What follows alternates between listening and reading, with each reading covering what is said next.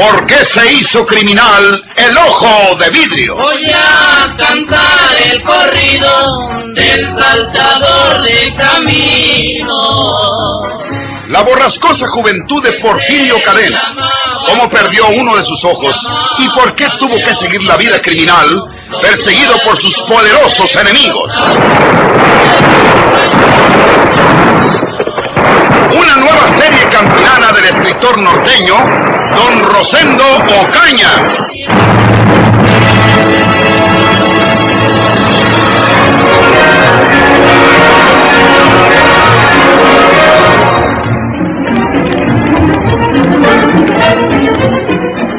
Andrés Sauzón, el ladino Andrés Sauzón, había sospechado que el doctor Marroquín exageraba la gravedad de Porfirio para salvarlo. Por eso, cuando todos los hacendados se retiraron, él se quedó oculto en el release del jacalito, esperando, escuchando lo que hablaban el médico y María de Jesús. Al grado que habían llegado los acontecimientos, Andrés Sauzón no quería la muerte de Porfirio por odio, sino por miedo. Sabía que si Porfirio seguía con vida, muy pronto lo buscaría para castigarlo por haber inventado la calumnia de que él había echado al río al niño para que se ahogara. Y el castigo que había de aplicar Porfirio a sus enemigos era la muerte. Sin embargo, no era tan fácil para Andrés Sauzón rematar a su enemigo en aquellas circunstancias.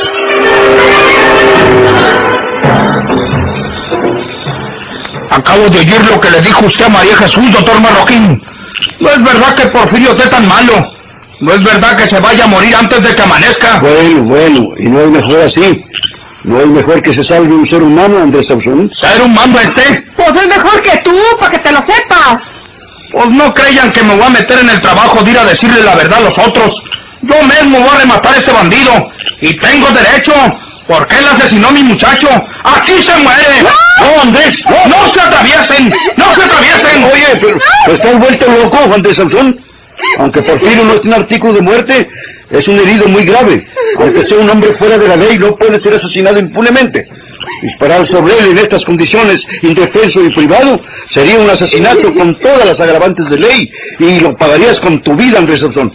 Guarda esa pistola. ¡Quítese usted! ¡Quítate tú también, María Jesús! Porque voy a disparar por sobre el que se atraviese. Pues antes de que dispares sobre mi hermano, yo te friego. ¡María Jesús! ¡No, muchacha! ¡Ay! ¡Mi pierna! ¡Me pegaste! ¡Ay! Tú me dijiste, tú me dijiste.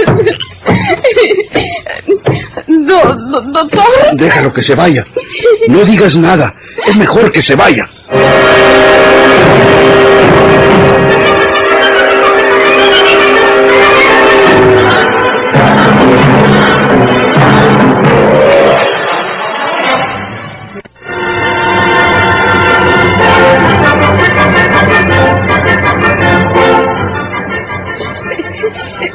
él me obligó a dispararle, doctor.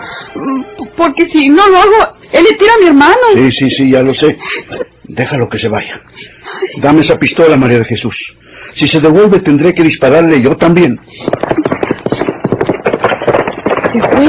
Sí, es un cobarde. Tuve miedo de que fuera a disparar sobre ti al verse herido. Tenía una pistola en la mano, pero no cabe duda que es un cobarde. Se sintió herido en la pierna y tuvo miedo de caer en mis manos. no se esperó que la curara yo. Sería mucho, doctor. ¿La herida de la pierna? No, puesto que pudo caminar.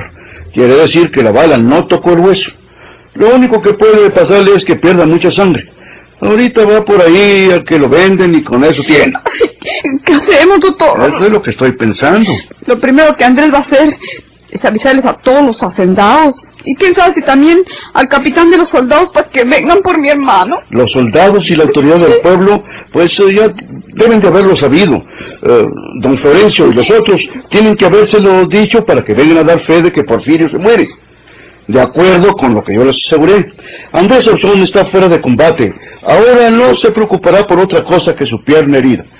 Tenemos que hacer algo antes de que la autoridad controle este asunto. Sí, doctor. ¿De qué sirve que el prove de Porfirio sane si nomás sanando lo agarran los soldados y lo cuelgan? Y si no lo hacen los soldados, lo harán los hacendados. ¡Ay! ¡Ay! ¡Agua! ¡Agua! Y- ya habla, doctor. Ya habla. sí, eso está bien. Ay, quiero agua. Ay, agua, por, por favor. Le echo en el jarro, doctor. No, no, no, no. Voy a mojar un algodón para humedecerle los labios solamente. No debe tomar nada de estas Ah. condiciones. La fiebre provoca una sed horrible en estos casos. Pero es peligroso que beban agua los heridos. María, María, María Jesús. Manito, Ah, aquí estoy, manito. Aquí estoy. Déjeme humedecerle los labios con este algodón, Porfirio. mm, No puede usted tomar nada por el momento. Ay, ay. Le voy a decir este síntoma de haber recobrado el conocimiento es como volver a la vida para usted. Es asombroso como hizo crisis la fiebre tan pronto. Pero todo se debe a su espléndida condición física. No puede ser otra cosa. Aguántese con eso. Quizá más tarde pueda tomar un poco de agua. ¿Se dio cuenta de lo que pasó aquí hace unos momentos? Yo creo que no, ¿verdad? no, co- como, como en sueños. Oía una, unas voces. Me, acuerdo. ¿Qué pasó? Nada, manito. Vamos a tener que decirse. Y en pocas palabras. Porque es preciso hacer algo enseguida. Ay, Si usted permanece aquí por más tiempo, Porfirio, no tardarán en venir las autoridades a vigilarlo. Y cuando sane, o, o quizá ni esperarán a que sane por completo. Ya sabe usted lo que puede pasarle. Ya que tiene esa magnífica fortaleza, se cree capaz de que lo saquemos de aquí en un mueble, por ejemplo. No le voy a ocultar el que tiene que hacerle daño el movimiento. Ah. ¿Puede pensar para resolver esto, Porfirio? ah, sí, sí, sáquenme de aquí. Manito. Sáquenme de aquí, doctor. No le hace, si me hace mal, sáquenme de aquí. Y lleven a, donde no me hallen esas gentes. No hay tiempo que perder, María de Jesús. Acerque la tartana a la puerta del jacal. Por si debe de estar el ranchero de aquí para que me ayude a levantar. Ahí está, por Juanita. Oiga, oiga, señor.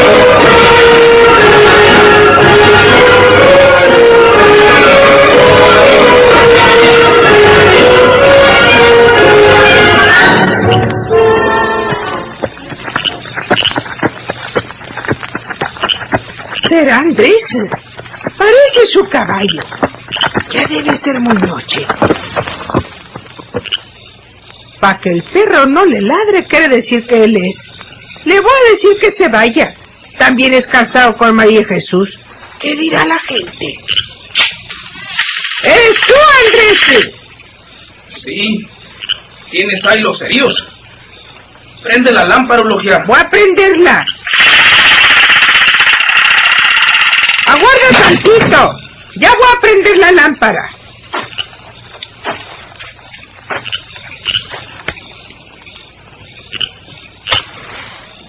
Andrés, ¿qué tienes?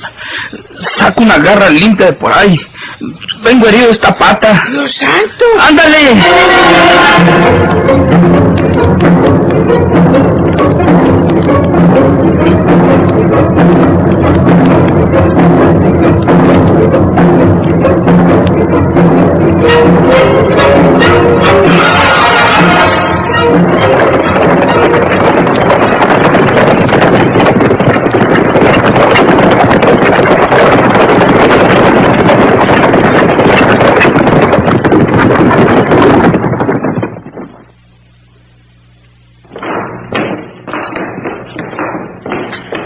Jacal está abierto.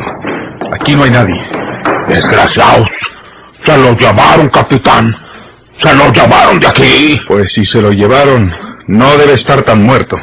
Vamos a buscarlo hasta Jayalo, capitán.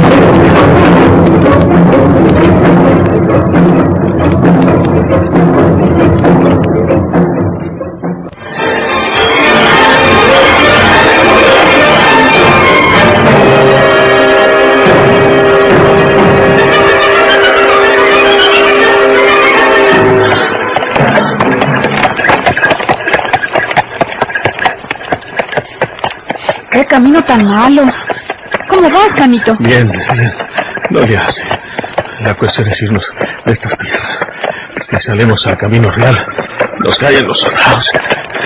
Cuando crees que no me andan buscando. Ánimas santísimas que no ven con nosotros. Yo tengo cuidado por mi muchachito. Se lo dejé encargado a la vecina doña Cata. Ella ya le sabe los modos, pero como quiera que sea, no es lo mismo. Ah. Y doña Cata tiene que atender a su familia. Ya veremos eh, de dónde te devuelve esta María Jesús. Porque ahorita si te hallan a ti, es como si me hallaran a mí. Que sacan la verdad y, y saben para dónde ganar. ¿No le harán nada al doctor Marroquín? El doctor va a decir que él me curó ahí en el jacal de San Blas y que se devolvió para el pueblo. ¿Qué le hacen? Los hacendados son testigos de que Encina fue. ¿Y Andrés? Andrés Auxón, ¿qué puede decir? ¿Va a decir que tiraste un balazo porque él quería matarme como estaba? Eso no lo dice. Ya tomará curarse la pata que le dices. Condenado. Me pagó la que me hizo cuando me dejó tirada, balaseada, mientras que él se llevaba mi dinero. Por Dios que no me duele haberle metido esta bala en la pata de perro.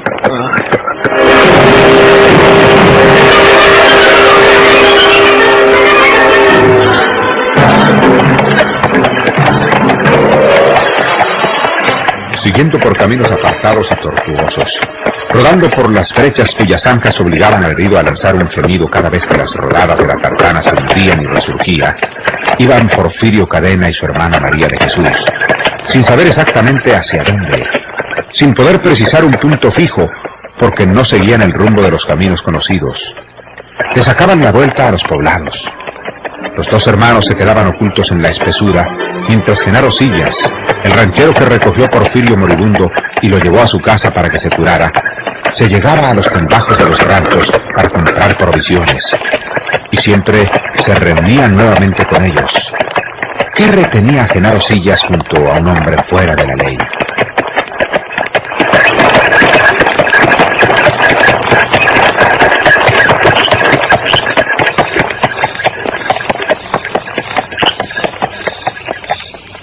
Siempre que don Genaro va a mercar algo en los poblados, tengo miedo de que vuelva con los empleados para entregarte. No lo harán sin el viejo Genaro.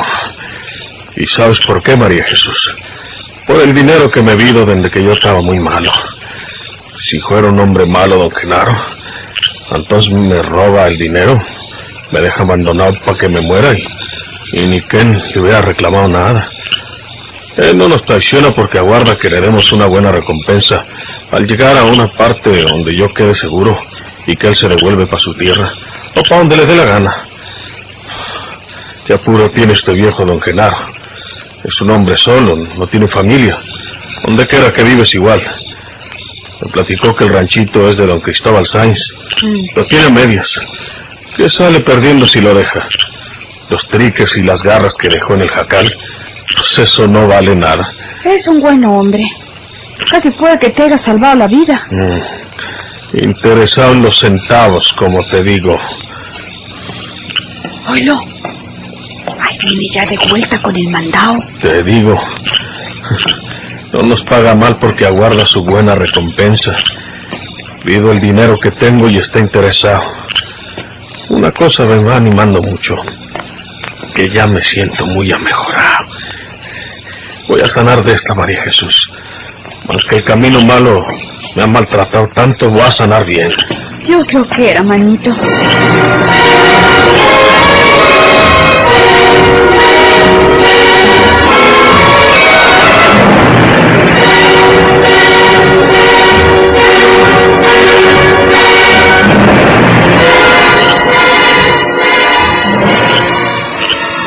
¿Por qué no vino a despedirnos hasta el auto María Inés?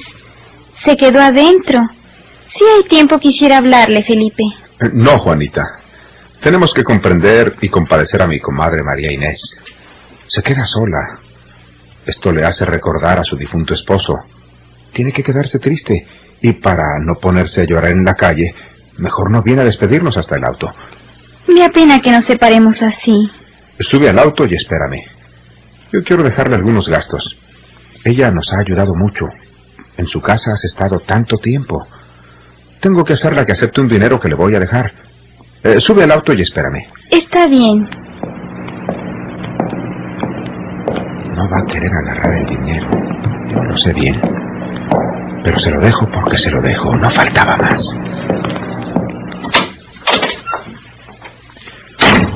Comadre. Comadre. Con seguridad que está en su cuarto.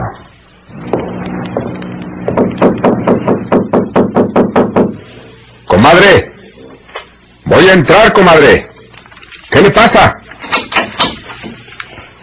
Eh, dispense, comadre. Yo creía que ya se había ido a la estación, compadre. Juanita esperaba que usted fuera a despedirnos hasta el auto. Yo acabo de explicarle que ha de ser una despedida triste para usted y, y que por eso no lo hizo. Me devolví porque quiero dejarle este dinero, comadre. ¿Dinero? No. ¿Por qué? Usted es una mujer sola, comadre. No tiene otra cosa que lo que le dejó Eliseo, que es poquito, desdichadamente. Hágame el favor de guardarse este dinero. No. Yo no quiero ningún dinero. Ustedes los hombres todo lo quieren allanar con dinero. Váyanse, compadre, y que sea muy feliz. Conviene que sepa lo que le voy a decir, porque solo así podré explicarse mi conducta de hoy, y le ruego que no se lo cuente a Juana. Hasta el último momento tuve la esperanza de que Juana no se casaría con usted, compadre, recordando al hombre que es su dueño, o se considera su dueño, con el que vivió por tanto tiempo, al que amó y al que sigue amando, porque es mentira que haya vivido con él a la fuerza. Comadre. Hasta el último momento también tuve la esperanza de que usted, compadre Felipe, reflexionaría cuerdamente y no se casaría con Juana, deduciendo la verdad que ella al que ama es a Porfirio Cadena. Usted no es otra cosa que un refugio donde ella se oculta para disimular el amor que todavía siente por el bandolero que la tuvo por años, por más de dos años. ¿Y, y por qué nunca me habló usted antes de esta manera, comadre? Usted mismo me entusiasmó para que me casara con Juanita. ¿Y qué otra cosa quería que hiciera? ¿Le iba a decir que se casara conmigo? Comprenda usted que yo esperaba unos resultados muy distintos de todo esto. Yo estaba casi segura de que usted, al comprender que Juana no le convenía por esposa, por ser la amante de un bandido tan desalmado y peligroso como Porfirio Cadena, se fijaría en mí. Comadre, eh, yo siempre la he estimado. Estimación. Sí, ya lo veo. No puedo aceptar su dinero, compadre. Lo que hice por Juana, lo que hice también por usted, no fue con desinterés. Lo hice esperando beneficiarme yo, esperando ser yo la elegida y no Juana.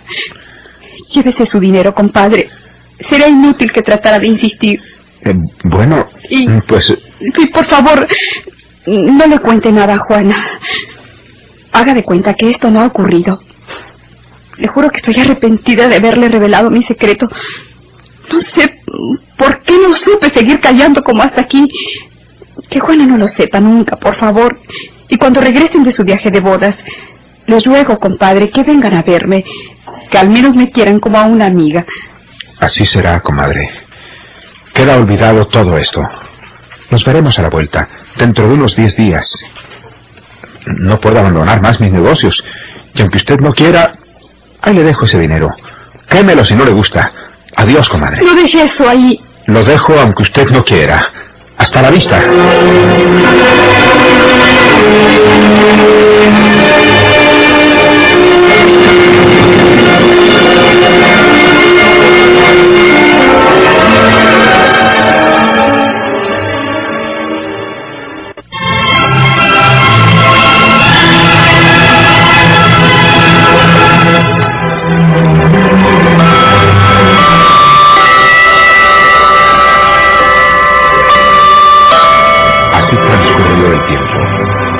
Porfirio Cadena terminó de recuperarse en Matehuala. Desde que llegaron, habían alquilado una casita en las afueras de la ciudad, con objeto de que Porfirio no fuese reconocido. Llegaba el día en que tenían que separarse. María de Jesús quería volver al lado de su hijo. Don Genaro Sillas deseaba también regresar a su rancho.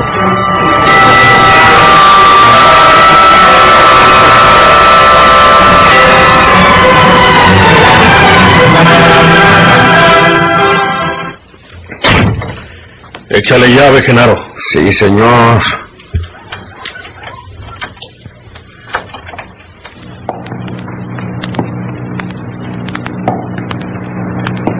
¿Se fue María Jesús? Sí, señor. Ah, No me vine hasta que llegó el tren ni hasta que se fue con ella. Ya va en camino. Tiene que llegar a Monterrey y de allí como quiera va a dar a su pueblo. Y yo también quiero irme a mi tierra, señor. Usted comprenderá que no debo irme mano sobre mano.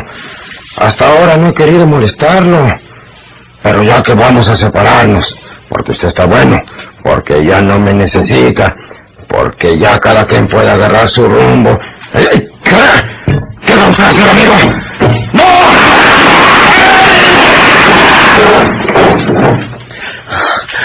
Tú sabes mucho de mí. Si te dejo ir, al rato saben por allá dónde anda Porfirio Cadena.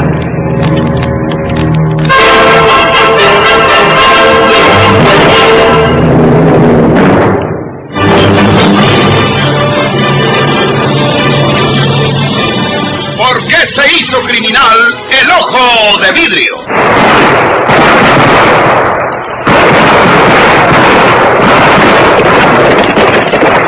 Muchas gracias por su atención. Sigan escuchando los vibrantes capítulos de esta nueva serie rural. ¿Por qué se hizo criminal el ojo de vidrio? Se disfrazaba de arriero para asaltar los poblados.